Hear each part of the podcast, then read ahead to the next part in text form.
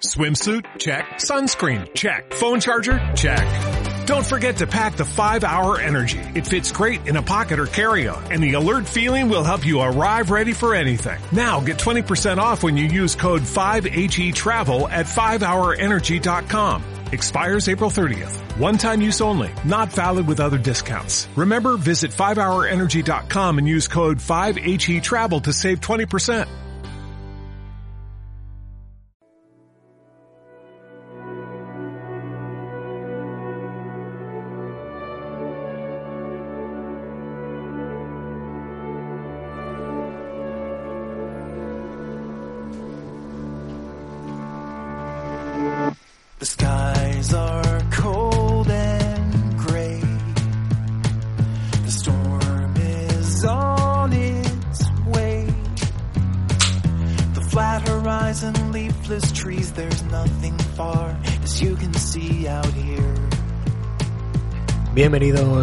Marvelitas, Marvel Zombies, verdaderos creyentes de feitas, Marvelors, Marvel Ladies y gente maja en general a una nueva entrega de No Solo Marvelous, el spin-off de Marvelous, que es el programa más extenso dedicado a Marvel Comics y mucho más.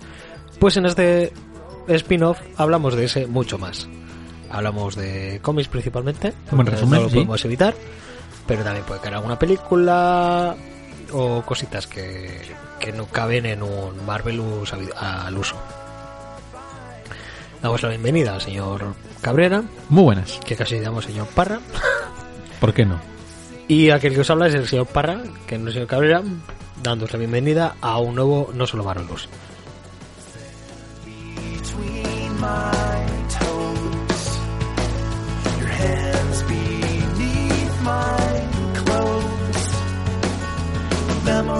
my toes, your hands beneath my clothes. Memories of golden days when we first met and parted ways too soon.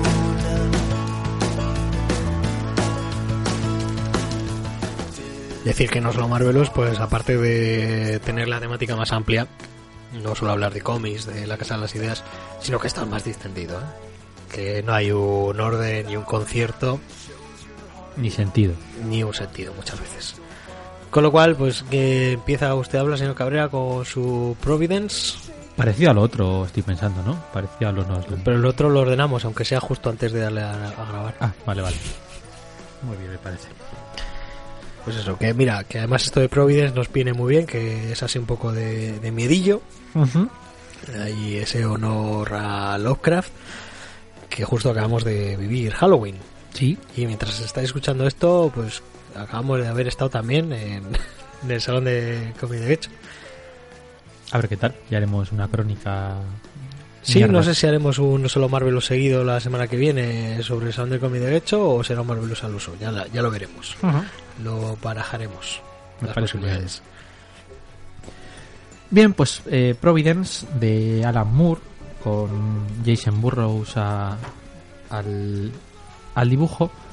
Eh, por resumir un poco brevemente, eh, esto lo cuentan bastante bien en, el- en la intro y además es un tema bastante recurrente y se ha contado mil veces, pero bueno, por, por resumirlo para que la gente que no lo sepa se entere.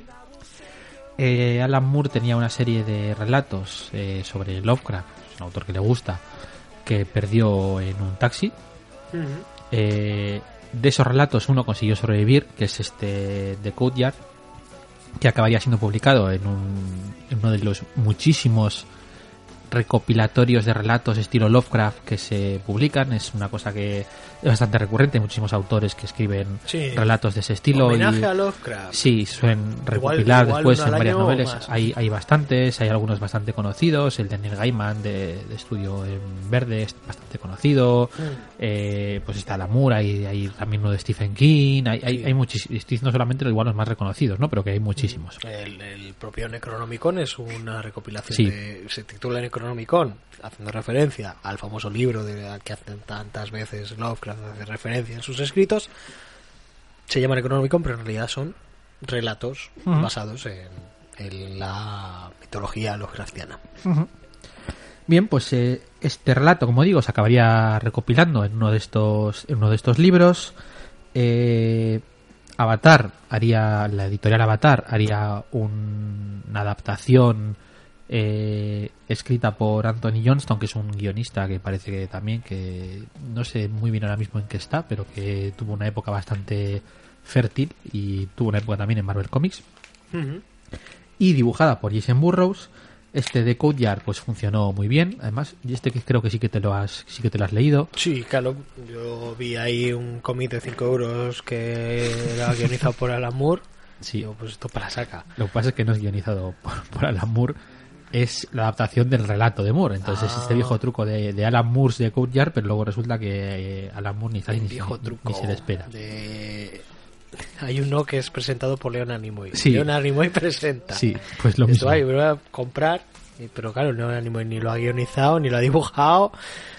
Y simplemente ha dado su beneplácito. Apoyo este producto Sí. y o evento.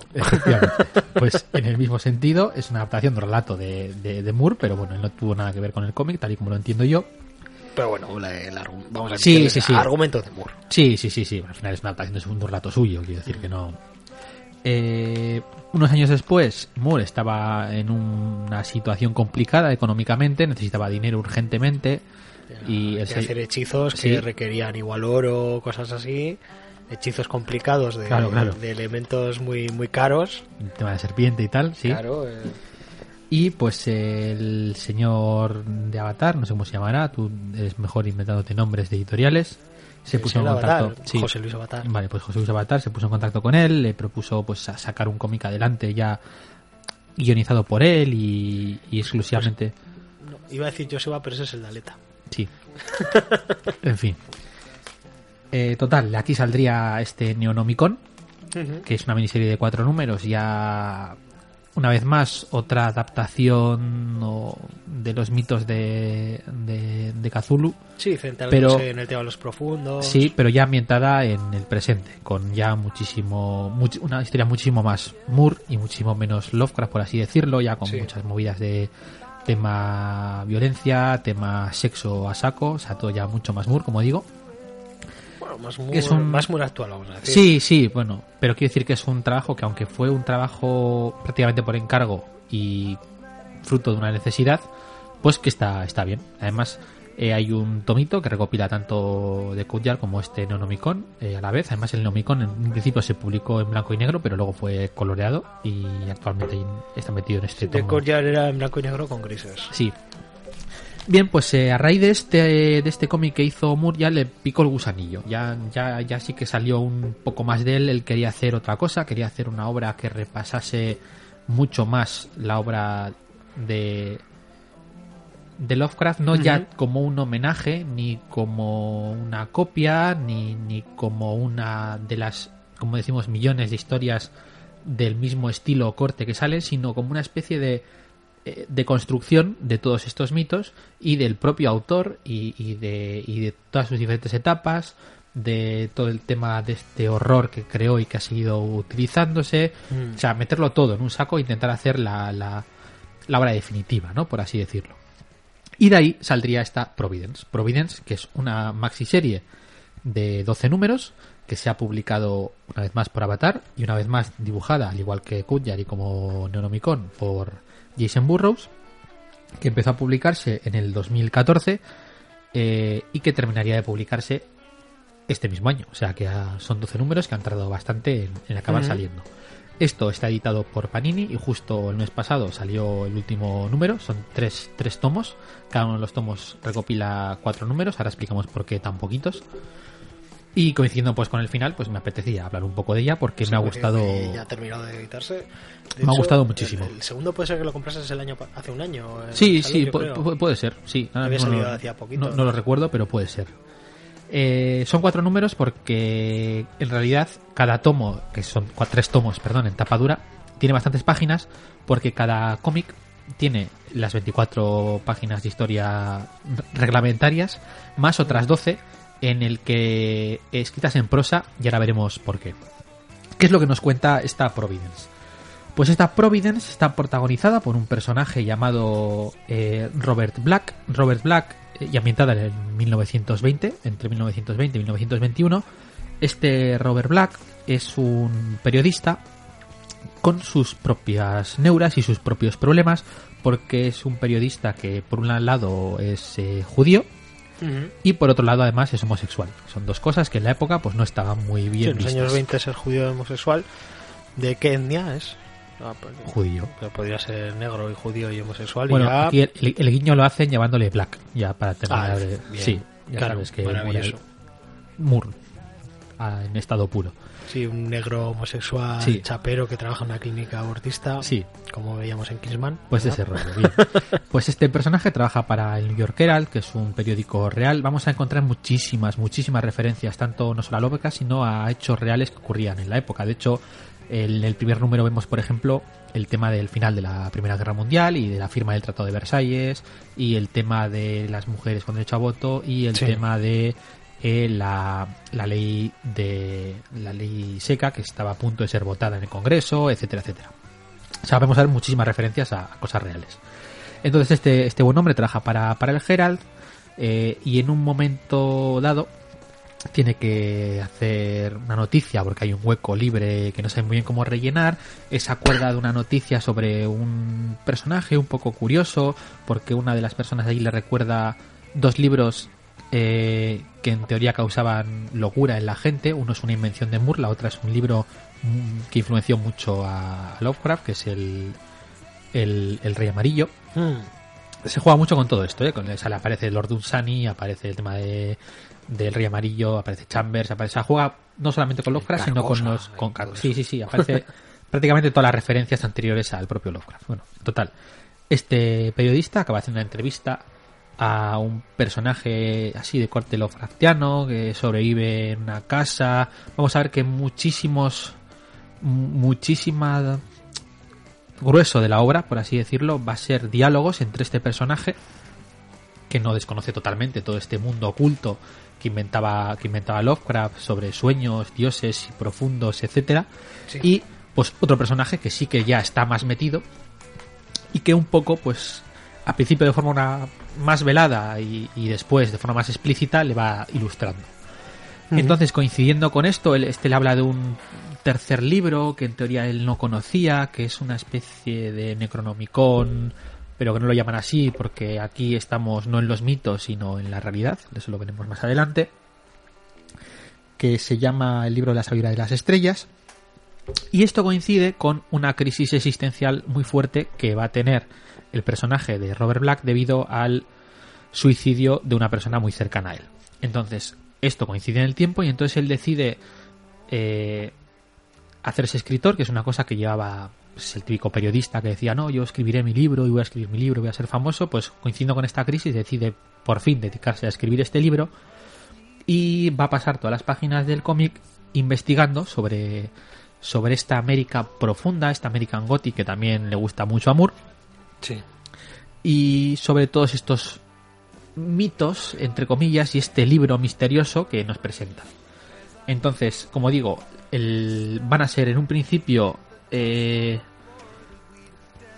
copias muy entre comillas a relatos de Lovecraft muy identificables, luego poco a poco esto va mutando y cada vez eh, se dedica menos tiempo de la obra a hacer una representación de una obra clásica de Lovecraft y más al desarrollo propio de estos mitos que se van cruzando. Eh, juega mucho con todas las mm, cosas que le gusta a Moore, como hemos mencionado, pues hay mucho tema de filosófico, hay mucho tema, entre comillas, político, hay referencias a la época real, hay referencias a personajes reales, hay mucho sexo, Mm. y poco a poco pues vamos a ver la caída en, en la locura de, de este, de este personaje. Eh, a mí es una obra que me ha gustado muchísimo. Creo que nos devuelve al mejor Moore, que hacía mucho que no veíamos a un Moore tan en plena forma y tan concienzudo a la forma en su forma de escribir. Eh, decía lo de que cada número aparte de esas 24 páginas tiene 12 más escritas en prosa.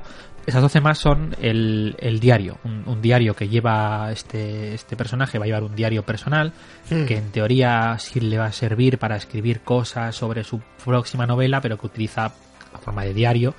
Y está muy muy bien porque vamos a ver que el, el personaje en sí es un tipo como muy apocado, muy, muy inseguro. eh, mm, todo el mundo le convence de, de cosas, el tío es muy servicial, probablemente debido también a todos los problemas que tiene por Se deja su llevar. condición y se deja llevar.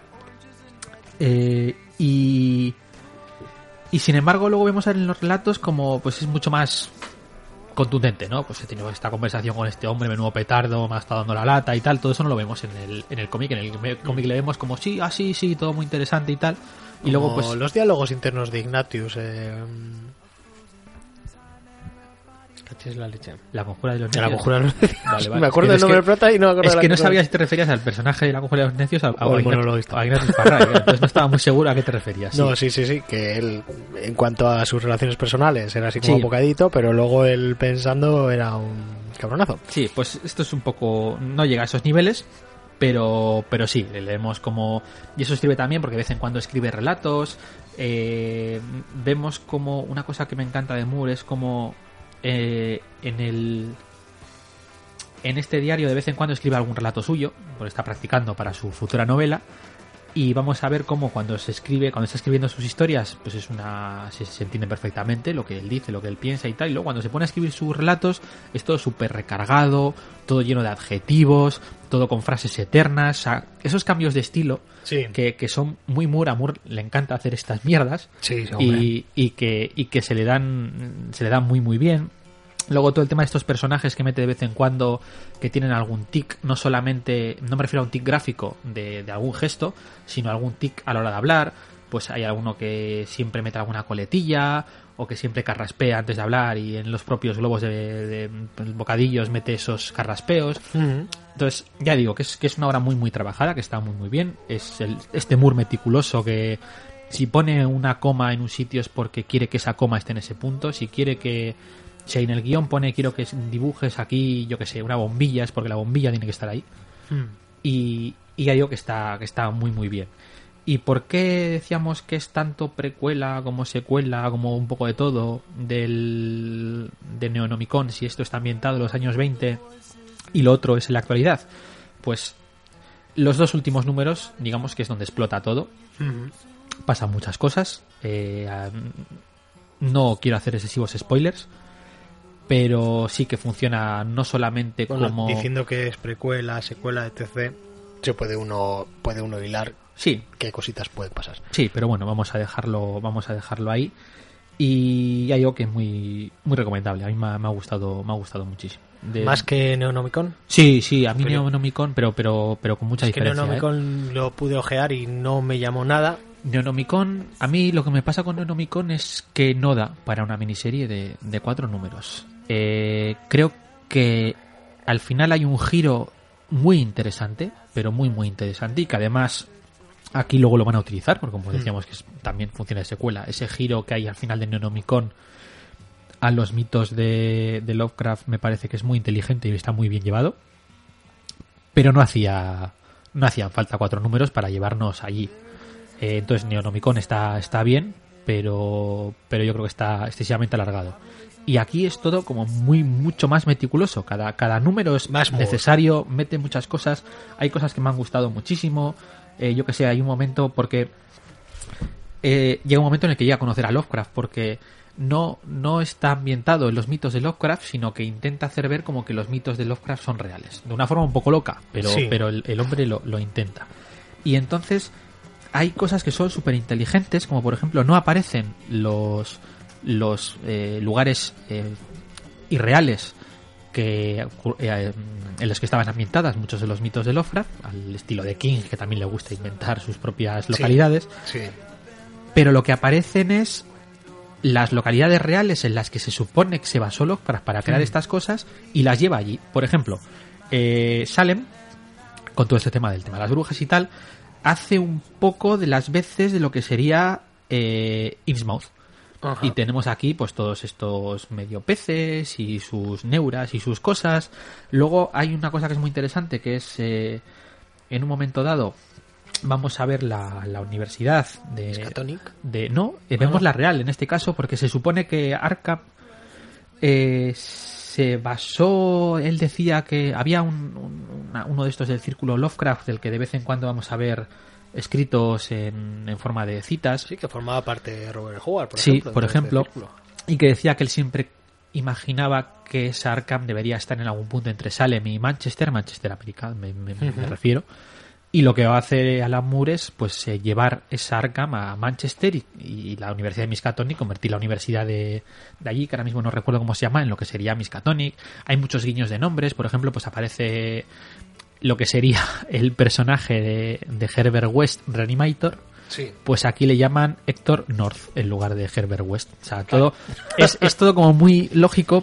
Luego no vemos en ningún caso cómo eh, el tío eh, reanima cadáveres, pero tú con ese guiño ya sabes de quién está hablando y entonces cosas que hace y dice tú enseguida las entiendes. Sí. Y, y- y eso está hecho de forma muy inteligente. Luego guiños a situaciones reales, como decíamos, el tema del principio. Luego hay un momento en el que él llega a Boston y justo coincide con la famosa huelga policial de, de Boston que hubo en, en el año 21, que fue un pitote de tres pares de cojones. Aquí recomiendo la novela de cualquier otro día. Que Tres está, pares de narices. Sí, que está muy, muy, muy bien. Explícito no tenemos. Entonces, no sé, es, es un Moore en plena forma, que pensábamos que no, ya no lo íbamos a tener.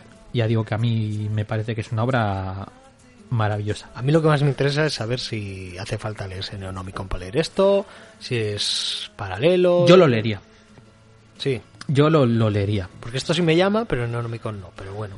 Pero- Eh, vi- viéndolo todo como si Neonomicon podría ser el tomo cero. Sí, Y luego sí. estos cuatro, Sí, sí, sí. pues sí. Sí, Vale, porque- pues igual sí.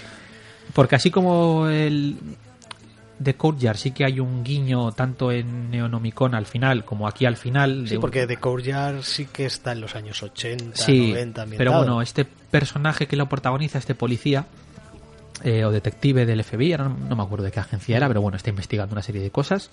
Este Bueno, policía, un PI. sí, eh, aparece tanto al final de Neonomicon como al final de aquí, pero no deja de ser un guiño. Sin embargo, el personaje protagonista de, de Neonomicon, este agente del FBI que protagoniza el cómic, aparece al final también de de de Providence y aquí sí que es muchísimo más relevante saber qué es lo que ha pasado en ese cómic.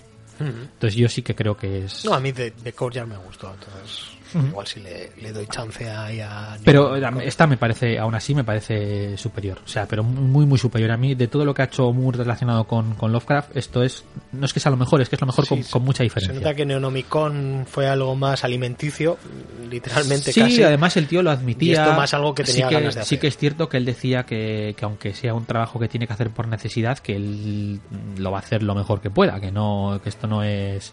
Sin embargo, esto es una cosa que salió de él, que dice que, que ha, leído sobre Lovecraft, a Lovecraft y sobre autores amigos de Lovecraft y autores amigos de Lovecraft y a mm, autores que leían y escribían sobre los todos estos mitos, etcétera, que ha leído lo que no está escrito para poder llevar esta historia a- a- adelante. Y se nota que está mu- muchísimo, pero muy, muy trabajada. Además teniendo incluso páginas en prosa, la verdad es que esto tiene que ser muchas horas de... Sí, de es, densito, sí, es, densito, por, sobre todo por esas 12 páginas de prosa que tiene, todos los números, menos, por cierto, no lo he dicho, los dos últimos. Los dos últimos no tienen... Como ya explota tanto la... Sí, ahí, ahí no podrían, digamos que no tendría sentido, y lo que sí que tiene son más, más páginas de, de cómic, en lugar de ser 24 son 32 me parece. Ujú. O sea que, que son o sea, son tres tomos, pero son tres tomos de 170 páginas de historia cada uno. ¿Y La gente cuánto solía... salen estos tomitos? Son caritos, ¿eh? O sea, son caritos, son estos de Panini, valen 19 euros cada, cada tomo. Tomos de cuatro números en cada uno. Sí, pero bueno, son con 180 estas páginas de son 180 páginas. 180 páginas en Sí, sí, tapadura, sí. una edición Sí, sí, sí, sí. cuidada. Y que merece la pena. O sea, quiero decir que, que la calidad de la obra, Ujú. siempre nos, nos decimos que el precio no debería ir en calidad de la obra, sino en la calidad de la edición, que al Sí, final que es... al final son las, las páginas que tenga, el gramaje y todo eso. Pero cuando la calidad de la obra lo merece, yo creo que aunque Mm. nos podemos quejar de- del precio, merece la pena dar una oportunidad. Eh, a mí me, me- me ha gustado, me ha gustado mucho. Ujú. Y además está todo bailable. Sí, acaba, acaba de salir el último tomo. Sí, Pues muy bien, hasta aquí Providence, eh, una buena lectura halloweeneña. Sí. Esta- Sí, porque estas tiene- fechas que sale esto. No, no es tanto, no hay tantos momentos de terror, puramente dicho, pero sí que hay un par de momentos jodidos, hay un par de momentos desagradables, escenas de sexo explícito creo que hay tres, por así decirlo. Eh, una de ellas es sin más, pues el protagonista manteniendo relaciones sexuales con otro hombre, sin más, no llega a nada más. Pero las otras dos eh, son muy jodidas. Eh, en mi opinión, al menos, son, Muy son, sí, son muy fastidiadas. Son muy. Moore, eh, tío, tienes un problema gordo. Sí. O sea, Y- Solo que, se- que se te pueda pasar esto por la cabeza ya tienes que ser una persona especial.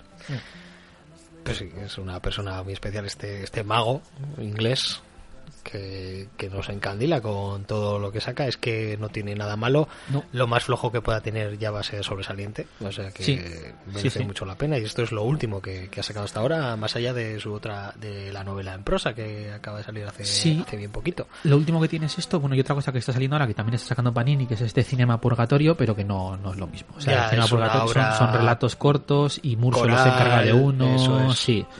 Pero y aparte no, no está a la altura. Yo, yo, o sea, pero no hay color, ¿eh? O sea, Mm. me ha gustado, me ha gustado muchísimo.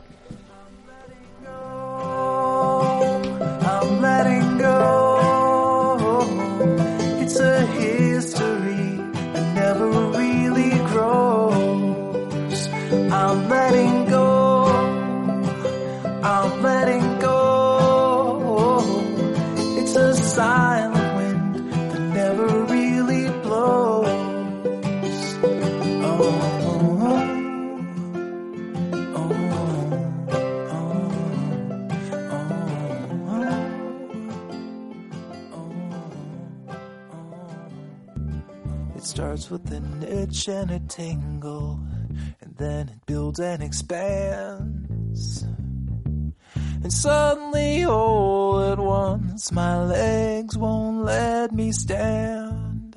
I scratch till my fingers go numb, but my skin never bleeds.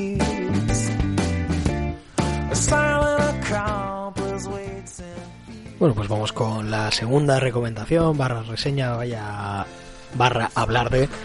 Sí. Pues una cosita que me he leído este verano, que he estado un poco más libre de lectura, porque la verdad es que Marvelous condiciona mucho Sí. nuestras lecturas desde hace un añito, exactamente. Pero, pues mira, en verano, antes de ponerme con el Thor de Simonson, pues pude leerme algunas cositas que, que me llaman la atención y justo precisamente un cofrecito, un- una cajita con tres tomos con un precio más interesante, eh, salía 29,95 de la mano de, de Aleta, pues Sí. teníamos esto, este Deathmatch. Iba a decir que está sacando varias de estas aleta. Sí, de hecho hay una ahora mismo de Glory Sí, que y- me llama bastante la atención. Y es que no me la he comprado porque soy un tacaño y me la leí de, de biblioteca. Porque En su día. Glory, Glory está en la biblioteca de... de Santurchi. No, este estaba en la de Basauri. Ah. ¿Y qué tal está? Yo, A mí me gustó. Yo, que- yo si no tacañeo Yo- me lo pillo porque me- Sí, me, llama la porque es, atención. El es dibujante bastante, me gusta mucho. es ¿eh? bastante cerrada y la historia está... A mí me, me gustó, me gustó bastante. Es, o sea, olvídate lo original de, de Sí, sí, Glory, sí, no, no no, tiene no, no. absolutamente nada que ver. Paso de eso completamente. Yo esto me lo leí en la biblioteca exclusivamente por las buenas críticas que, que estaba teniendo esta serie y, y está muy muy bien. Yo, yo la recuerdo muy muy muy fresca y muy muy, muy chula. Bueno, pues Paul Jenkins, que es el es quien guioniza Deathmatch y tenemos a Carlos Magno al dibujo.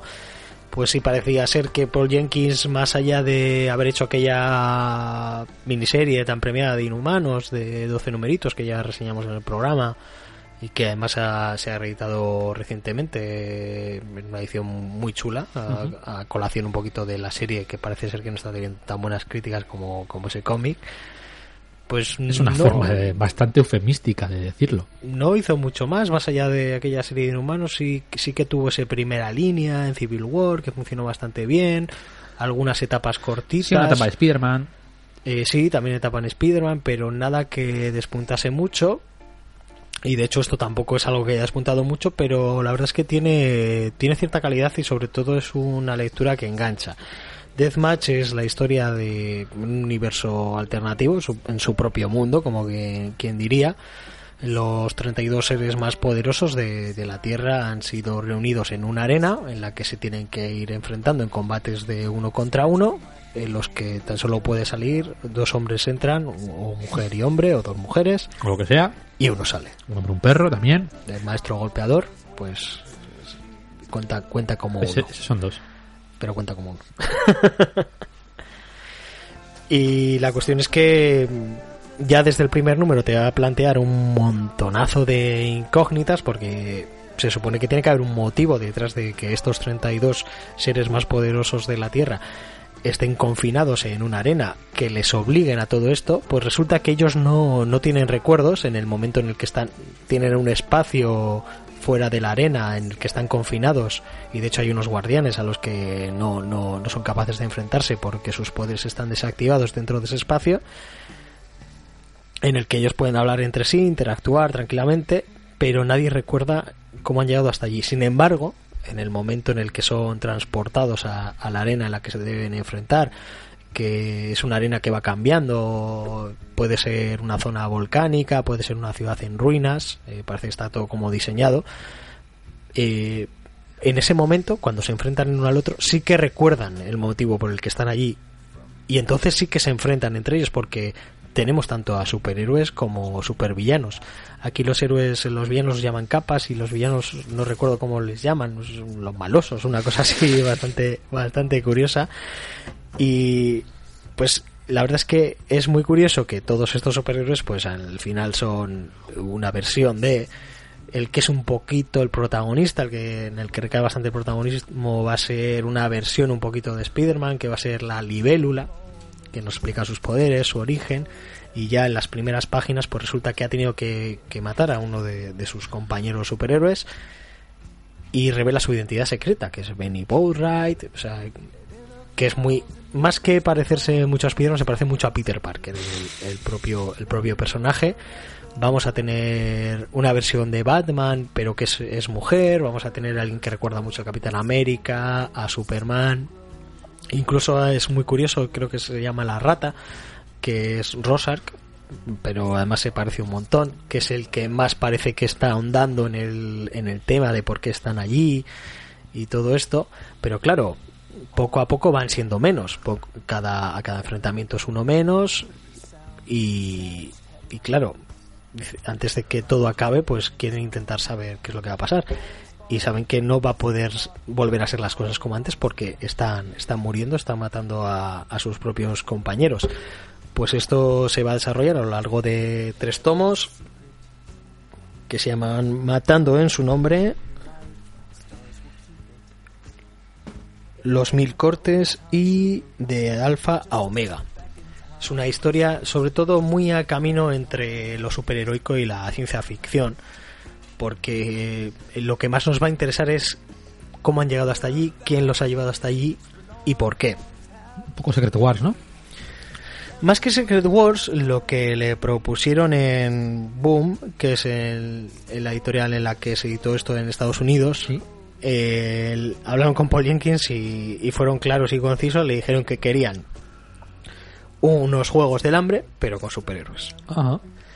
Y al final, pues es un, es un poquito eso, esa sería un poquito la premisa, pero Paul Jenkins aprovecharía para tener muy buenas ideas y tenernos a todos en vilo, porque la verdad es que es un cómic que si lo empiezas a leer, necesitas sí o sí terminarlo y saber qué es lo que, lo que está pasando de fondo, quiénes van a sobrevivir, quiénes van a morir, quiénes son los buenos y quiénes son los malos, porque se supone que hay héroes y villanos, pero al final, pues en lo típico, van a tener que unirse Sí. entre ellos si quieren intentar salir de esta o no, no se sabe. Eh, la historia me, me ha gustado muchísimo, puede ser que sea lo que más me ha gustado de Paul Jenkins desde que leyera Inhumanos, porque está muy muy bien escrito. Y el dibujo de Carlos Magno es buenísimo. Es, es una cosita a caballo entre el americano y el europeo, con este puntillismo. Ya me, me recuerda a, Rip. Sí, sí, es esas sombras con puntos y Sí. además súper detallado. Es tan detallado que por eso recuerda al europeo. Y pues eso, son tres tomitos a 29,95 que os podéis hacer con ello. Yo creo que a día de hoy todavía está la oferta available. Y yo creo que merece, merece mucho la pena. Los tomos en su día costaban creo que unos 13, 14 euros. Sí, 13,95, con lo cual pues te estás ahorrando te estás ahorrando un dinerillo. Te salen a 10 a 10 cada tomo Y yo creo que, que si, sobre todo si lo empiezas, no vas a poder evitar eh, terminarlo.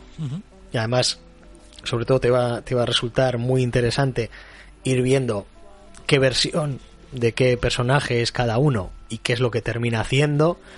Y en plan, nosotros somos amigos, aunque vayamos a la arena no nos vamos a matar, porque yo soy no sé quién y nos conocemos de toda la vida. Y llegan a la arena y, ya sí, eso y ya- se arrancan la cabeza. O sea, y dices, ¿qué es lo que pasa desde, desde que están aquí hasta que llegan a la arena? ¿Qué es lo que saben, que no saben cuando están aquí, para que una vez llegan allí se comporten de esa manera? ¿Quién está detrás de todo esto? ¿Será alguno de ellos? ¿Será alguna de las dos facciones? ¿Es alguien externo? ¿Es alguien que está allí pero con quien no pueden interactuar porque van a ver que hay una cámara en la que hay alguien con quien no pueden interactuar? No se sabe. No se sabe hasta que, que va avanzando la historia. Y la verdad es que, pues eso, tanto, tanto en historia como en dibujo, súper interesante este, este Deathmatch. El todopoderoso no es, ¿no? No, no es el todopoderoso. Vale, vale. O o sí. O sí. ¿Quién lo sabe? Pero esto yo creo que te lo vas a llevar o vas a pillarlo en la biblioteca. No, la biblioteca esta no sé si lo tienen. El caso es que tengo un montón de, de lectura atrasada, pero me lo estás vendiendo muy bien. Pues eso, a eso nos dedicamos aquí, a hacer que la gente se gaste los dineros. Claro, claro. Para eso hemos venido. Pues eso, editado por Aleta en un cofre que la verdad el cofre está bastante chulo. Sí, Es- es- es- está, está, está mejor que el de que el de Watchmen. Sí, sí, no, está. Porque estuve, ya te digo que estuve ayer ojeando el de Glory en, en la tienda y, y estuve a puntito, a puntito de llevármelo. También tenemos una versión de Lobezno, que sería este que sale aquí en la portada, sería un poquito el Lobezno porque es alguien que se regenera y tal. También los, los enemigos de Spider-Man. La verdad es que es muy imaginativo. Hay personajes que te cuesta ver quién es, quién son. Es que, es que hasta hay una que es esta Mimi Aviadora. O sea, Sí. tiene el mismo poder de. Sí, Te lo dejo por ahí porque no tengo aquí sitio ya para dejar las cosas. Sí, hay una que tiene el poder de, de solidificar el sonido, en cierto modo. Es, ella, es una de, de los malosos. no son malosos, pero no recuerdo qué otro nombre. Era muy, muy del estilo. Lo estaba buscando ahora mientras hablabas de Providence, pero no, no he dado tiempo a... Entiendo que eso es una especie de, de hombre múltiple, ¿no? De, de mimado. Efectivamente, hay, una- hay un hombre múltiple. Hay, hay un montón, un montón de, de personajes que son versiones de, de personajes tanto de Marvel como de DC. Igual que está, está, está muy interesante, muy interesante. Y además, pues eso, la, la, la historia completa en tres tomitos por Sí. 29.95 está Son, muy, muy son bien. 12 números, son, no, eh, son 12 grapas también. Sí, creo que son cuatro, cuatro números por, por, por, por tomito. Tres, tres por cuatro, 12. Y hasta aquí las recomendaciones de hoy. Vamos a ir con unas preguntas a señor Cabrera hechas por nuestros oyentes. Así, random total, ¿no? Sí, tan random, pero voy a poner música y luego la bajo y pongo otra canción y eso que solemos hacer un impasse. Ah, vale, vale.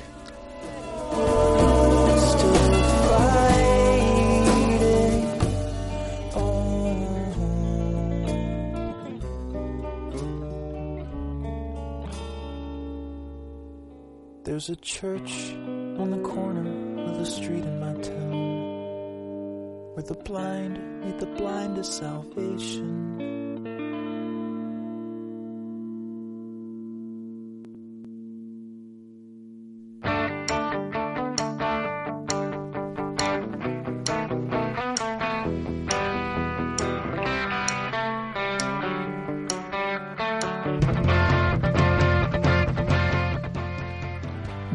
Visto que en su día el no solo Marvelous en el que el señor Cabrera contestaba las preguntas que le habían hecho nuestros amigos y oyentes en los programas de verano, pues parece ser que la iniciativa había gustado y que hay gente que dice, ¡ay, pues yo también quería hacerle alguna preguntilla por ahí y tal! Pues como hoy necesitamos rellenar vilmente el programa, Sí, esto es relleno. Además, ni siquiera me has dicho nada. No, pero es que así queda más fresco. Ah, sí, sí. Fresquísimo. Sí, la leche. Por eso he dejado la, la ventana abierta. Claro. Bueno, el asunto es que, pues en Telegram y tal, pues eh, a nuestros oyentes así más, más acérrimos, les he dicho, oye, si tenéis alguna pregunta para el señor Cabrera, adelante que, que os la va a responder vía programa. Muy bien. Fallo Bueno, más con una escopeta de feria, también lo digo, pero bueno. Pero que no son preguntas de saber y ganar, o sea, son cositas que la gente res- les resultas interesante, un tipo así guay, y quieres saber qué opinas sobre algunas cositas, no son en plan, no te están poniendo a prueba. No, si no digo por eso. Bueno, pues eh, tenemos el primero del que te voy a comentar un par de preguntitas que nos trae es de Mariano Cholakian, no es Nick, es nombre real. Desde la Argentina nos escribe un par de preguntitas Somos internacionales.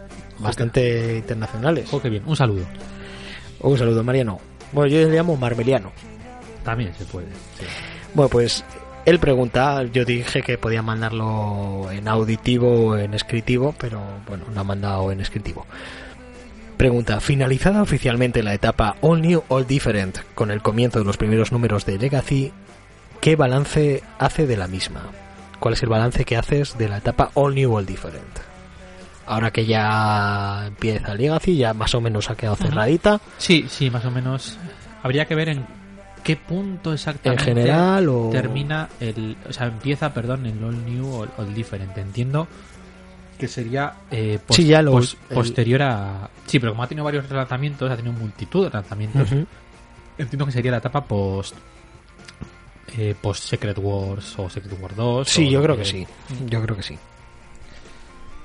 Pues eh, yo ya lo dije cuando hablamos del, de la Marvel actual, de qué es lo que me parecía. Yo ya dije que creía que Marvel tenía problemas, pero que el problema no era el que señalaba la inmensa mayoría de la gente, en mi opinión. Es decir, los mandatos editoriales para hacer personajes de un arquetipo concreto porque es lo que vende, eh, se llevan haciendo toda la puta vida. No, no- no- Ujú. no nos, no nos engañemos. Y a veces funcionan y a veces no funcionan. El problema para mí que tiene Marvel es su incapacidad para retener a autores interesantes y, o atraerlos incluso a, a la Marvel actual. Y, y ese es el problema para mí, insisto, que sigue teniendo Marvel. Respecto a todo este tema de All New, All Different, pues muy similar a lo anterior. Creo que ha tenido etapas que han estado muy muy bien y etapas que pues que no tanto. Yo sigo disfrutando. Destaca cositas y di cosas que no tanto. Mójate. Me cuesta mucho mojarme con lo que no me gusta. ¿eh? Eh, re- no- Oh, pero es una opinión muy personal. Vale, a vale. mí a mí no, no me ha llegado Vale, tal vale. y tal y tal. Vale, perfecto. Lo que sí. Y luego ya entramos en lo que no. Eh, respecto a lo que sí, eh, sobre todo la etapa de Thor, aunque sí que es cierto que viene todavía. O sea, no, no empieza aquí, sino que todavía es la etapa de Sí, que viene a colación tema del Thor, que anterior. del anterior, la ha continuado y me parece que ha mantenido el tipo. Sé que es una serie barra etapa que tiene muchos detractores, pero a mí me, me- está gustando mucho. Y el cambio de dibujante que hubo justo antes de, de, de esta Secret Wars, de este Russell Dauterman, que yo no le conocía de, de nada, honestamente, me parece que es un dibujante que está muy muy bien. Creo que ha mejorado mucho en estos, en estos últimos 2-3 años. Y además es un estilo que pega mucho con, con el, con el personaje de Thor. También me ha gustado mucho, otra etapa que ha tenido muchísimas críticas, puede que incluso más que la de Thor, es todo este tema del Capitán América con, con Nick Spencer, tanto el Capitán América barra Halcón con el nuevo Capitán América post eh, standoff. Y evidentemente lo que va a cerrar esta etapa, que es eh, Imperio Secreto. Yo Imperio Secreto todavía no he empezado a leérmelo, porque ya sabes que me gusta leer las etapas Sí, cerradas, pero hasta justo antes de, de Imperio Secreto sí me he leído las dos. Bueno, es una porque es una grapa, pero son dos series realmente: la del Capitán América Steve Rogers y Capitán América eh, Ujú. Falcon. Y, y me, estaba, me estaban gustando mucho. A ver qué tal está Imperio Secreto, pero de momento las críticas la, la ponen bastante bien. Eh, a mí la etapa en general me está, me está gustando bastante. Por partes que más puedo hablar así... Ah, y también me ha gustado mucho, así digo tres así de las que más me han gustado. sí, porque seguramente te olvidarás de alguna que luego dirás, ay, tenía que haber dicho tal, Sí. pero bueno, más o Pues menos mira, lo voy a que se le mencionar- ocurra al hombre en el momento. Voy a mencionar dos más que están para mí un peldaño por debajo de estas dos, que sería el Doctor Extraño de Jason Aaron, que también esa mira ha terminado ya. Sí, Eh, han sido aproximadamente unos 20 números y si bien es cierto que creo que cierra de una forma un pelín abrupta, yo creo que podía haber seguido la serie perfectamente más tiempo. Pero me ha gustado me ha gustado bastante. Además, el dibujo de Bachalo también pega mucho con este estilo loco. Es un cómic que para el que conozca un poco más a Jason Aaron, Jason Aaron tiene los que son un poco más serios, más burros, más brutos, Hmm. y tiene unos que son un poco más cómicos, como puede ser el de Lobezno y los X-Men, Ujú. pues aquí tira más a esa, a esa, esa tendencia. Y a mí me ha gustado bastante. Y también el Old Man Logan de Jeff Lemire, que también son... Yo creo que 20 todo el mundo coincide con Vein- Norman Logan, ¿eh? que 22 está numeritos. eh, yo es una etapa que incluso se podría traer. Tiene cosas que están muy interesantes. O sea, por ejemplo, eh, Norman Logan, pues el personaje sufre una tragedia, en la original, ¿eh? Sufre una tragedia muy, muy burra, ¿no? Y de hecho, tragedia tras tragedia. como Sí, pero bueno, hacia el final sufre una tragedia Mm. muy muy burra y sin embargo pues ves que su reacción es eh, la que es y tú lo que dices es, "Buah, venga, bien, aquí, viene la, Lo que lleva esperando desde la primera las página. hostias aquí". Sin embargo, esa misma escena te la cuenta Jeff Lemire en la etapa suya, en modo flashback, y te deja muy jodido.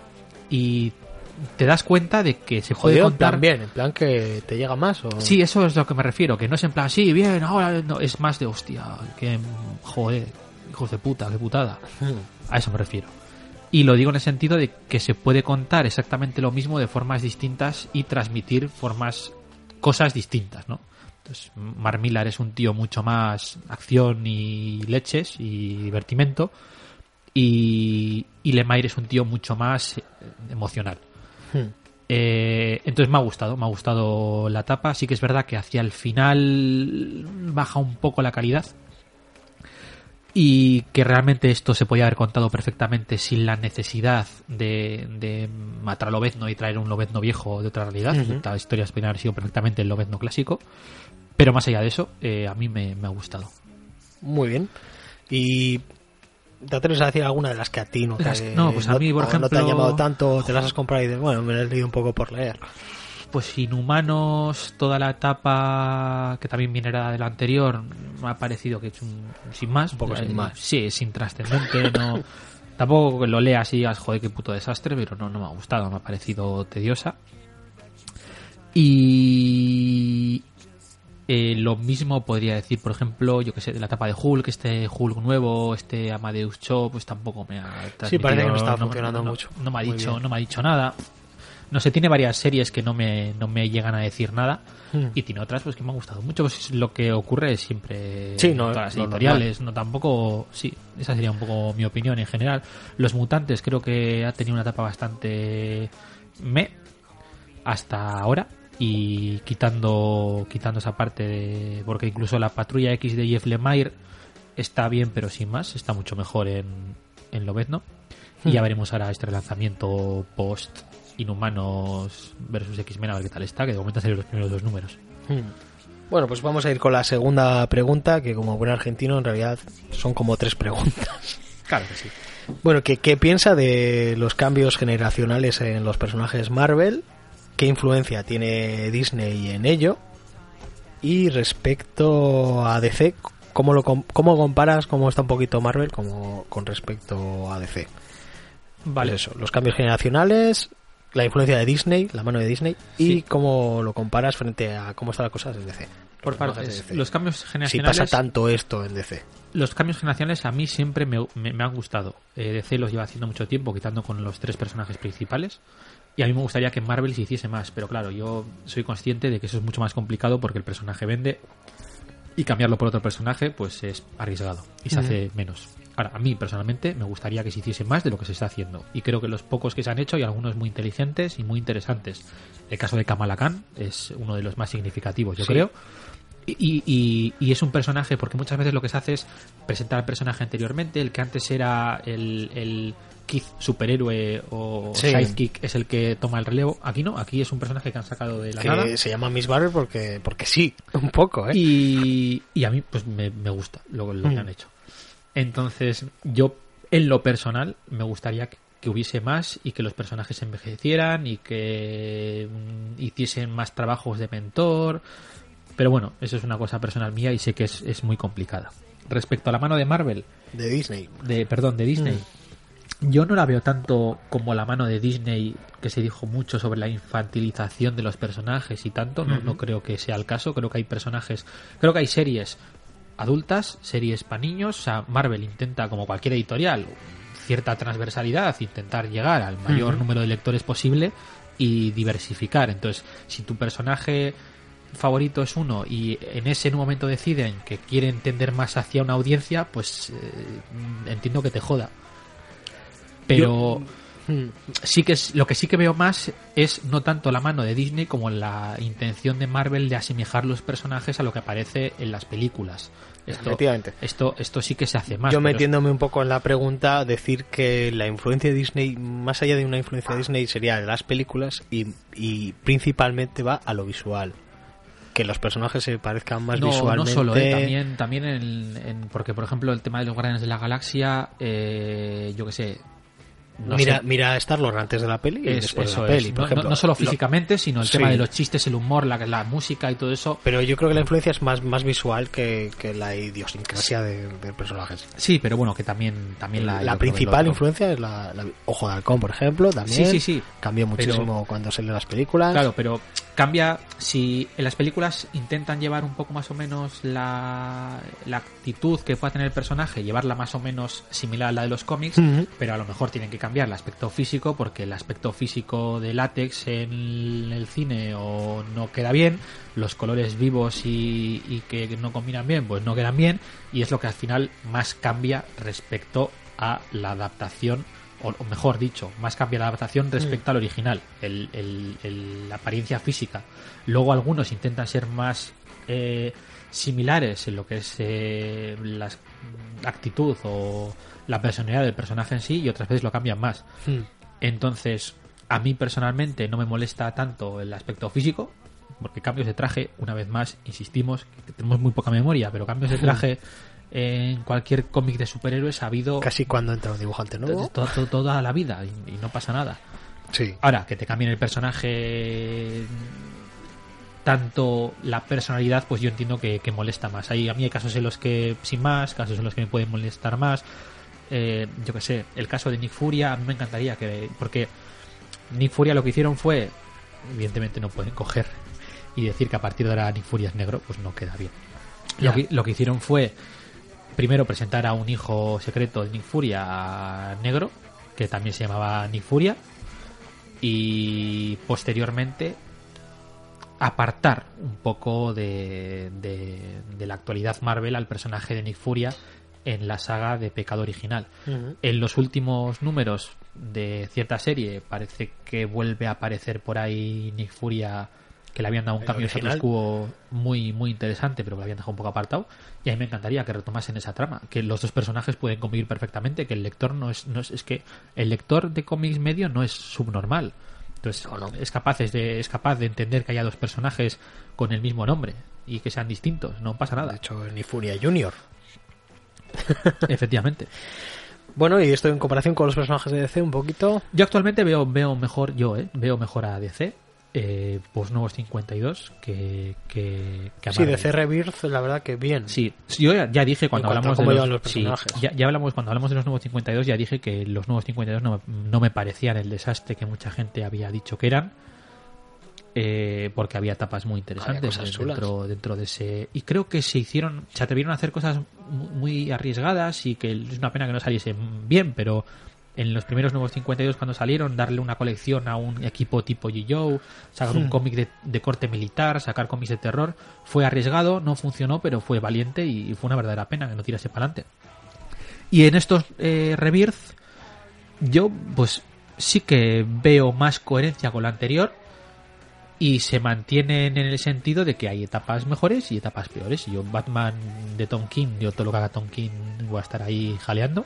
Hmm. Me parece que está muy muy bien esa etapa. La de Flash también está muy bien. Detective está bastante bien. eh, Wonder Woman está bastante bien. Hay cositas que, que están muy bien. Y, y parece ser que los eventos no están coartando tanto la libertad de los autores. Y en ese sentido, pues yo ahora mismo veo Es algo que aplaudir. ¿no? Sí, sí, sí, veo que DC está, está bastante mejor que antes y creo que está mejor que Marvel, pero ni, ni me parece que Rebirth sea tan tan buena como algunos han dicho, ni me parece que los nuevos 52 sea tan tan mala como algunos han dicho. Bueno, pues vamos a ir con Sobre todo, y otra inciso- pregunta si quieres, cuando quieras. Inciso final, porque en gran medida los autores son los mismos, esto no, esto no lo olvidemos. No ha habido ningún revulsivo importante respecto a autores, eh, respecto a una etapa, una etapa respecto a la otra, vamos. Bueno, pues vamos a ir con la preguntita de, de Darlas, de que además ha empezado a hacer un podcast también, el de los demonios de Agamotto. Ajá. así le damos un poquito de, Sí, ya lo voy a escuchar. de public. Pues eh, comenté que ya la habías visto y quería saber si colocabas a Thor Ragnarok en tu top 5 de películas de Marvel. Yo, yo se me ocurrió comentarle una segunda pregunta en colación a esa de en caso de que no, o incluso en el caso de que sí, ¿cuál sería ese top 5? En- Así un poquito el que se te ocurre ahora, ¿eh? En mi caso, no. A mí me ha gustado. Ni entre todo Marvel completo ni dentro del UCM la meterías dentro de los 5. También es que van un montonazo de películas. Llevan unas cuantas, sí, pero no, no, a mí me ha gustado moderadamente. Yo soy un poco raro también, ¿eh? porque la gente ponía mucho a parir la 2 y a mí la 2 de Thor me gustó más que la primera y a mí, voy a decir una borrada, me ha gustado más la 2 que esta tercera. Esta tercera, Sí, bueno, al final lo que queremos sí, cada uno que tiene, tiene su opinión. Eh, sí que es verdad que la 2 pues, pecaba de ser muy impersonal respecto con el director y tal, pero a mí me, me pareció mucho más entretenida. Esta tercera tira mucho a la comedia. Es, de hecho, es una comedia pura y dura, incluso tiene momentos en los que es prácticamente una parodia. Tiene un par de golpes de que te ríes, pero no está, como comedia, no está a la altura de, por ejemplo, las dos de Guardianes de la Galaxia, ya para empezar. Y.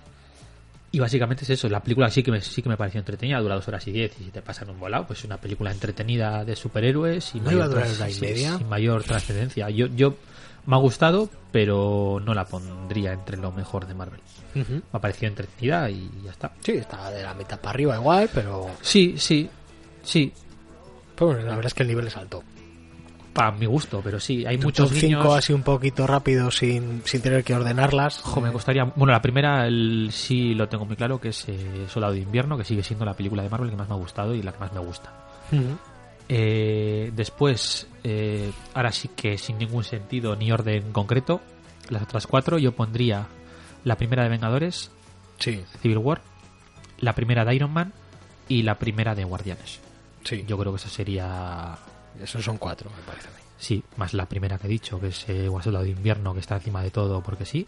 O sea, Soldado de Invierno, Guardianes la primera, Vengadores la primera, Iron Man la primera. ¿Y cuál es la quinta que has dicho? Yo juraría que he dicho cinco. ¿Y cuál es la quinta Vale, entonces? ya, a ver, Iron Man, eh, hemos dicho Iron Man. Iron Man, la primera de Vengadores. Vengadores 1. Ah, de Civil War también he dicho. Ah, Civil War, Civil War, Sí, vale. sí, Sí, sí, sí. La verdad es que yo creo que en las individuales Capitán América para mi gusto se lleva la palma. Sí, sobre todo a mí Civil War me gusta mucho, eh, pero insisto en que Porque para Iron mí Man la primera está muy bien, el soldado de invierno, el soldado de invierno me gustó, me gustó muchísimo. Sí, sí, sí. No, son, están, están muy bien. Vale, pues vamos a ir con las preguntas de Laila, con quien grabé también un Marvelous de verano, que me ha hecho un montón para que seleccione yo unas cuantas. Muy bien. Pero mira, esta es fácil. Hace falta leerse el cómic de Thor Ragnarok para seguir la trama de la última entrega de Thor. Este cómic, eh, hay un Thor Ragnarok dentro de estos Cs de, de Marvel. No, el Thor Ragnarok es el final de la etapa de, de Dan Jurgens. Sí, que precisamente empezó con John Romita, que Sí, mencionamos y en que el anterior estuvo programa. y que estuvo durante los noventa y tantos números eh, eh, guionizando el propio Dan Jurgens, o sea, fue el, el único guionista hasta que cerró la serie y no volvería es muy, muy ligado a DC, de Sí, hecho. también. y no volvería hasta, hasta la etapa de Straczynski. No, no tiene absolutamente nada que ver, ¿eh? O sea, en este caso, en los cómics... casi mejor si no te. No, porque no digo que no tiene nada que ver, porque en este caso sí que hay un Ragnarok. La película es más eh, homenaje y, y guiños, porque no tiene nada que ver con la trama, ¿eh? Pero si se parece a alguna, es a la trama de, de Surtur, entrecomillándolo mucho, de, de, de Simonson, toda la parte de Surtur, más Planet Hulk. Es, es- es esa mezcla, por así Sí. decirlo. Lo que pasa que es verdad que la villana principal es, es Hela y eh, la historia de Hela a mí no me suena tal y como está contada aquí, haberla visto en ningún otro sitio y aparte que le, parte, gran parte de la historia se la saltan y por poner un ejemplo rápido que no es spoiler porque se cuenta al principio de la película, en los cómics Hela, como bien dicen, es la hija de, de Loki, ya lo vimos en, Sí. en Thor de Simonson y sin embargo la película es, es hija de Odín y además primogénita. Esto lo cuentan al principio de la película, tampoco es un spoiler gordo. Entonces a lo que más se parece es a esto, no tiene absolutamente nada que ver con el, con el Ragnarok de, de Jürgens. Eh, Pregunta por una recomendación, pero bueno, como hemos traído ya la de Providence, vamos a dejar ahí como recomendación la de Providence. Recomendación alta además. Sí, así que, mira, esta es curiosilla. ¿Algún cómic independiente no sé por qué independiente, que te haya gustado por trama política barra histórica. Un cómic independiente que por... Política barra histórica. Su, su, marco histórico o que te Sí. tema político que te Sí. haya llamado la atención. Voy a recomendar tres. Algunos rápido, ¿eh? algunos, sí, algunos ya los he comentado. Eh, Están por ahí porque veo que No, el primero para- sería Bricklands. Eh, yo creo que Ah, cuando, Brickland, sí. cuando se mete temas políticos de por medio, el, el autor actualmente que mejor lo lleva es, es Brian Wood, para mí. ¿eh? Y de hecho, eh, que además la están reeditando, la de DMZ. Sí. Sí. Son- ¿Qué tal está de A mí me gustó mucho, pero creo que se alargó en exceso. Pero creo que está muy muy bien y creo que es lo mejor de que leí, yo personalmente lo mejor que he leído de, de Brian Wood. Eh, sobre todo porque por un lado funciona como carta de amor a la ciudad de Nueva York Y se nota que es una ciudad que el tío mm, quiere mucho. Y por otro lado, todo este tema de vivir una zona desmilitarizada, pero que sea en Estados Unidos, eh, está muy muy bien llevada. Todo el tema de la falta, la falta de servicios, la falta de alimento, el tema de las bandas, el tema de luego el trasfondo político, el tema de la reconstrucción, que coincidió con el tema de la reconstrucción de, Ira- de Irak en el tiempo y que las empresas se metiesen ahí financiadas para poder crear. Está todo muy, muy, muy bien hilado y es, es muy inteligente y está muy bien hecho. Y voy a mencionar otras dos. Eh, una sería, eh, como no podría ser de otra forma, el serie de Babilonia, Sí, bueno, también, sí, cierto. porque al final no deja de ser una trama eh, Sí, es un thriller histórica y, y es, y es- histórica y, también es- y es un tema político también influye. y ya he dicho más veces que es lo mejor que he leído en los últimos años. No me cansaré de, de recomendarla. Y por último voy a leer, voy a recomendar, perdón, una cosita un poco loca, un poco densa, pero que a mí me gusta mucho, que es esta obra de Jonathan Hickman en la que un grupo de marines eh, iban, viajaban en el tiempo a, a- al antiguo imperio romano, La de Pax Romana. la de romana. Es que no sé por qué he pensado que ibas a recomendar Pax Romana y oye, pues sí, así. Sí, porque es- es- está, es, es- no es realmente histórica, ¿no? Porque al final lo que hace Sí. es, inventarse su propia historia. Pero es, es- tiene muchos cachos que están en, en prosa, con dibujos al margen, porque el propio He-Man hace los dibujos con muchos esquemas y muchas cosas y mucho texto en bloques y tal. Ya digo que es bastante densita, pero está bastante bien. Y no sé, yo creo que no es estrella. Mm, No, está, está bien. No, yo me había venido Pax Romana a la cabeza y no la tengo ni leída, no sabía que podía estar ahí. Bueno, esta es un poco rara. Villano derrotado por un superhéroe que te hubiera gustado que continuase vivo, sin un final fatídico. Pero es que es, es difícil encontrar un villano que hayan derrotado definitivamente. Sí, porque lo que suele pasar con los villanos estos es que a veces van al olvido y tarde o temprano llega algún, Pues sí, algún villano que lleve algún mucho sin aparecer y, igual. y lo, y lo recupera. Algún villano que lleve mucho tiempo sin aparecer. y que te gustaría que saliese, yo creo que igual podría ir más por ahí la cosa. Sí, pero es que no se me... Sí, sí, sí, pero no se me ocurre así ninguno ahora mismo que pueda decir. Es que no se me ocurre, porque la mayoría acaban volviendo tarde, tarde Ya, es que es eso, es que es eso. Es que una derrota definitiva de un villano Sí. Prácticamente no, no llega a pasar. Sobre todo Sí. los villanos Jo, casi ejemplo- vuelven más que los héroes. Un ejemplo muy claro, eh, el tema de Norman Osborn. Norman Osborn muere en el número siguiente a la muerte de Gwen Stacy Sí. y estuvo desaparecido hasta la saga del clon de los 90. O sea, estamos hablando desde los 72, me parece que es, hasta mediados de los 90. O sea, estuvo más de 20 años desaparecido en combate. Bueno, Salieron pues- un montón de duendes, chorrocientos mil. Y sin embargo, este no salió. Mira, voy a decir el Demo Duende, que hace mucho que no aparece. ahora que Demo. Duende. El Demo Duende. Vale. Uno de los muchos duendes de, de los 80 y 90 de, de Spider-Man. Vale, pues eh, mejor segundo traje de algún superhéroe. O sea, mejor traje alternativo. En plan, rollo, pues las otras armaduras de Iron Man. Yo ya dije cuando hablamos de cuando hablamos de las armaduras de Iron Man, ya dije que la de Héroes Reborn a mí con esas dos super chimeneas Sí. maravillosas me, me, me flipa. molaba, me molaba, flipa. sí. Ah, que- mira, tengo aquí, ¿eh? ¿Qué le, qué le vamos a hacer? Traje alternativo de Spider-Man, a mí me gustaba joder, los Vengadores de Héroes Reborn, qué maravilla. Maravilloso. Simonson, Sí, ya. ¿Qué números? el 11. Bueno, El traje de Iron Spider a mí siempre me ha gustado.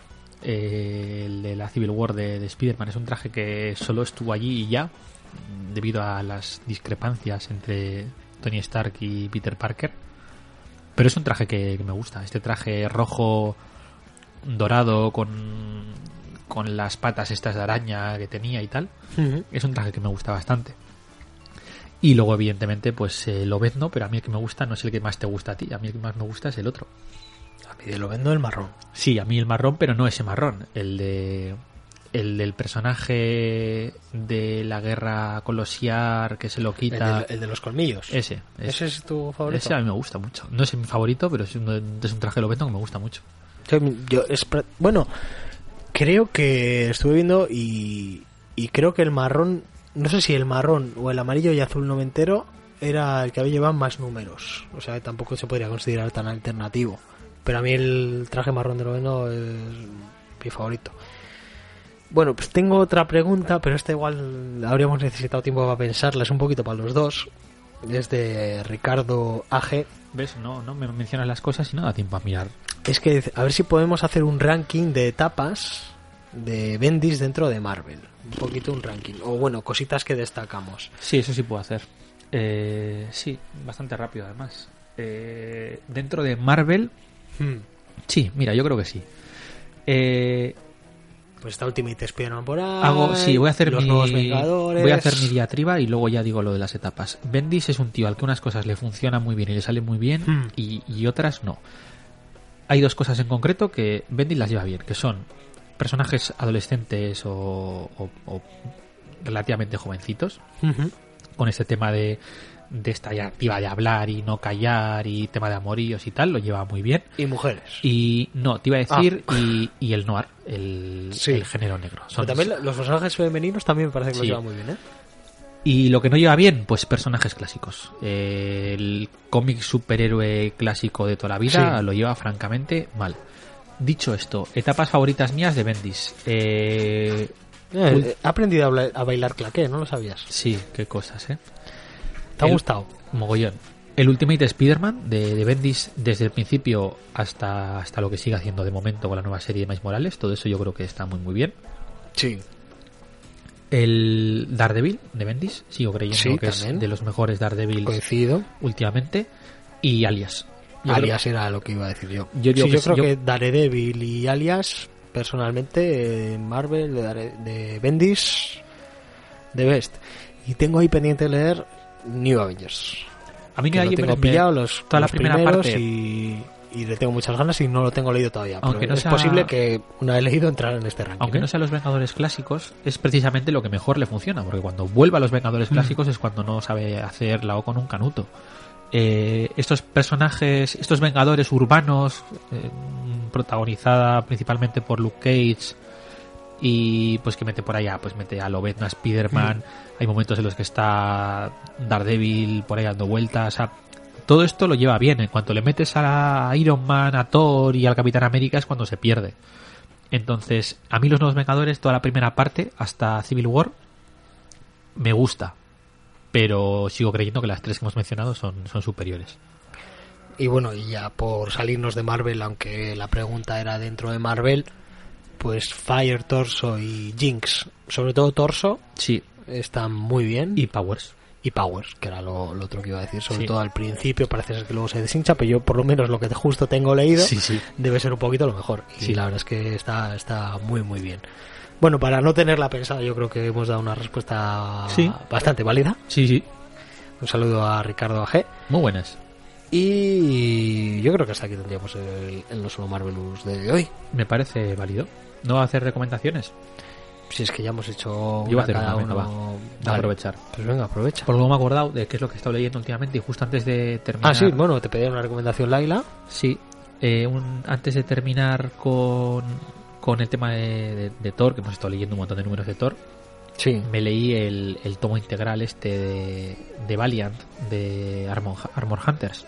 Ah, sí, ¿te pillaste el tomo Sí. ese de algo? Sí, sí, sí. Y está muy, muy bien. Yo, y lo recomiendo sobre todo para el que precisamente no se haya leído nada de, de Valiant. O sea, curiosamente, es una buena forma De entrar en Valiant. de- de entrar en Ah, sí, pues es que alguna vez, alguno he visto preguntar, oye, ¿qué tal Armor Hunters y tal? Me lo pillo y yo, si no te has leído Manowar, igual no, X o Manowar, igual no, no te coscas. ¿Tú crees que sí? Yo creo que sí. Yo, bueno, yo, yo- yo Bueno, ya yo- había leído Yo anteriormente. lo primero que me he leído de Valiant, quitando un Ninja de los 90, Sí. muy primeros 90, y que no me acuerdo, fue de Valiant. Y, y me enamoró. Sí. O sea, me enamoró completamente. Pues eh, si dijimos que de Valiant, cuando hace eh, Valiant Evento, siempre comentamos que no todos los personajes tienen el mismo protagonismo, sino que se centra Mm. en uno o dos. En el caso de Valiant era fundamentalmente Bloodshot y Eternal Warrior, a los que protagonizaban prácticamente. Luego salían el resto por ahí de fondo y tal, pero los protagonistas eran esos dos. En este caso, el protagonista absoluto es precisamente X-O Manowar. Eh, de hecho, el, el contenido del tomo es primero cuatro o cinco números de la serie de, de X-O Manowar que hacen de prólogo y luego ya tendríamos el evento más las miniseries que salieron protagonizadas por el resto de personajes porque otra cosa también muy inteligente es que no se desarrollan los es- los los estos los me saldrá los los crossovers en la propia serie, los tie-ins en la propia serie de los personajes, sino que sacan una serie aparte si es necesario, o un one shot o lo que sea. Y entonces decía que sí viene muy bien porque te presentan a todos los personajes de, Sí. de Valiant y O sea, no- además no te los dan por supuesto. No te y, dan y no dan nada por hecho. Eso está- eso entonces, aunque es O un sea, es newcomer friendly. es un tocho importante porque es un tocho de no sé vale No, pero hay 40 gente que, que prefiere comprarse un tocho importante que, que comprarse una grapa y decir, joder, y el mes que viene va a salir otra y tiene que pasar un año para leerme lo que hay aquí ya. y sí le- puede resultar más atractivo. y o yo creo que está muy bien y, estructurada y la edición está muy bien. la edición está muy bien y la calidad de la obra también está muy bien. Yo, yo creo que es una buena forma de acercarse al, universo Valiant fíjate tú qué Pues yo voy a recomendar The Valiant. muy bien. The Valiant, que va a ser una buena forma también de entrarse en el universo Valiant, más barata. Sí. Y también es un evento contenido, de que también tiene presentación de varios personajes con un guion buenísimo. O sea me, me encantó la historia y el dibujo de los el dibujo Rivera. sí, de Pablo Rivera es, es fantabuloso. Buenísimo buenísimo y pues eso creo además eran 12 euritos son sí son, 11,95, son- son cuatro números pero con un poquito más grandes cada uno una y más de extras y Sí. así de Valiant que además sacó sacaron los chicos de Medusa en el primer mes de, de publicación de Sí, entrar ahora. a sacar Valiant abrieron, eh, abrieron con esto sí buenísimo. Bueno, pues hasta aquí ya el programa de recomendaciones de hoy y todo eso. me parece muy bien It's a silent wind that never really blows.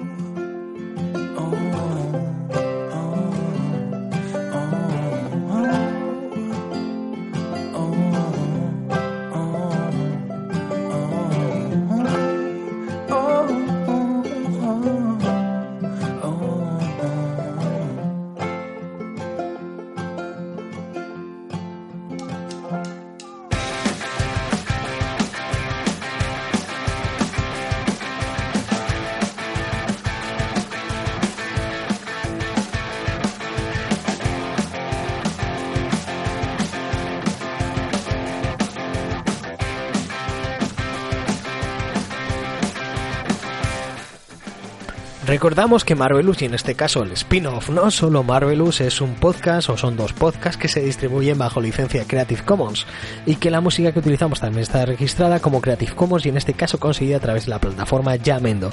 En el programa de hoy habéis podido ir a los, al artistazo Josh Woodward, en solitario, que se lo monta el todo, ¿eh? toca el- todos los instrumentos. ¿No lo sabías? plan Dick Van Dyke Sí, sí, sí. Así que si alguien quiere reproducir total o parcialmente este podcast con fines no lucrativos o algo así, puede hacerlo siempre que se nos mencione a sus creadores, el señor Cabrera y el señor Parra. Podéis poneros en contacto con nosotros a través de la dirección marvelouspodcast.gmail.com o el número de teléfono del señor Cabrera, que os lo pondré en las redes sociales. muy bien También podéis contactar con nosotros en las redes sociales que son Facebook y Twitter e incluso Instagram, buscando Marvelous Podcast para enteraros de cuándo hemos colgado el próximo programa o mandarnos vuestras dudas, sugerencias, un cómic que os apetezca que tratemos, etc. Los programas están disponibles para su descarga y suscripción en la plataforma iBooks, IVOOX y también en iTunes. También os podéis escuchar en la emisora de Araba Uñaki Ratia, si os va el tema analógico, en la 96.5 de la FM, los sábados a las 6 y media y los miércoles a las 11. Recordamos también que tenemos perfil en la plataforma Wacom, W-H-A-K-O-O-M, os lo cuento mientras bailo claqué, porque nos podéis encontrar buscando arroba Marvelous, que es nuestro nombre de usuario, y en esa misma plataforma tenemos creadas varias listas con los cómics que hemos ido reseñando. Y también, si te gusta la música que utilizamos en el programa. Puedes buscar Marvelous Podcast en Spotify y encontrarás una lista con todas las sintonías y música de fondo que utilizamos. Un saludo a los oyentes que también están en el grupo de Telegram. Si queréis entrar en este grupo de Telegram de Marvelous, en el que os volveremos locos con unos mil mensajes al día, y creo que no estoy exagerando, Más o menos. pues me mandáis un mensaje privado solicitando el enlace si queréis entrar en el infierno. Yo de vez en cuando lo, lo leo, ¿eh? ¿Y, te- ¿Y cuántos mensajes hay por leer cuando entras tú? Pues, eh, unos mil y pico o así. Maravilloso. Me leo los diez últimos y ya. Pues nos despedimos hasta la semana que viene, que tendremos un Marvelous al uso, Ajá. en el que hablaremos de Dios ama, el hombre mata. De Chris Claremont, al guion y al dibujo. Que lo digas o Cabrera, que si no parece que estoy aquí hablando solo. Te lo sabes, ¿eh? No me acuerdo ahora, tío, te iba a decir que de Gibbons, tío. No, es, es, es, es Brett Anderson, ¿no? Si no recuerdo mal. Es que sé que ha dibujado para pa la Moore, pero estoy ahora... Yo creo que es Brett Sí, Anderson. Claremont y Anderson pone, yo creo, en la, Sí, pues sí, en la es, portada. es- es- el dibujante. Bueno, o no sé si haremos otro no solo Marvelous y hablamos del Salón del Cómic de Getxo. No estoy muy seguro. Es verdad, no, no ha quedado del todo claro eso. Eh, ambas, ambas opciones son perfectamente válidas. Si no tenemos absolutamente nada interesante que, que decir, pues eh, me imagino que haremos el especial. Eso es. No sé si haremos el spin-off, igual si, si estamos tan soqueados y queremos hablar ahí solo de Salón de Cómic de Getxo, si no, pues hablaremos de Dios ama el hombre mata, de... Sí, el señor Anderson y el señor Claremont. Y tengo una última pregunta para el señor Cabrera. ¿Qué le vas a llevar a firmar al señor Claremont? Pues eh, eh, eh, probablemente el, el, el Omnigold. Porque ¿El Omnigol? ¿Cuál de ellos? es que te iba a decir. No, el el, del- el segundo, el del número uno, ya sé que la, la portada es el Gigant Size, que guionizaba el tristemente fallecido. que es, eh, sí, portada de. Deberíamos hacer algo de, de ¿eh? pero bueno. Sí. Eh, pero también tengo que decir que es que estaba pensando en, en- en ir de guay y llevar el de el de Iron Fist, pero no, seguramente acabaré llevando el, el de el de X-Men el número Yo- uno que Al final eso tiene que firmar. Yo voy a llevar dos, eh, por si acaso. Voy a llevar el segundo de, de los Sony Goals y, y Dios ama el hombre mata. sí, es, Es que lo tengo tocadísimo el de Dios ama el hombre mata. Ya, ya, pero bueno, eso también le hará ilusión, ¿no? En plan, Sí, ¿no? ya, esto, esto salió, digo, esto salió antes de que naciera yo, hijo mío. Digo, madre mía. Before I was born. En fin, Bueno, queridos oyentes, hasta la semana que viene, ya sea en Marvelous o en No Solo Marvelous, muchas gracias por seguir escuchándonos. Si os gustan los programas y queréis que más gente los oiga, pues darle un like. Hay, en- hay, hay un corazón en iBooks y podéis hacer una review o darnos cinco estrellitas en iTunes, que O siempre nos viene bien. por ser sinceros y decir que nos gusta también. pues. Podéis, eh, los que nos seguís en Twitter, cuando veis que subimos el programa, lo podéis dar al retweet. Que yo creo que esto es la primera vez que lo digo, además, en un programa. Y vamos ya, vamos a ir por la segunda temporada. Y si no queréis que lo oiga nadie más, pues no lo hagáis. Entonces, se queda así en petit comité ahí entre tú y yo. Sí, Y no pasa nada. ya. Hasta la semana que viene. Agur. Adiós.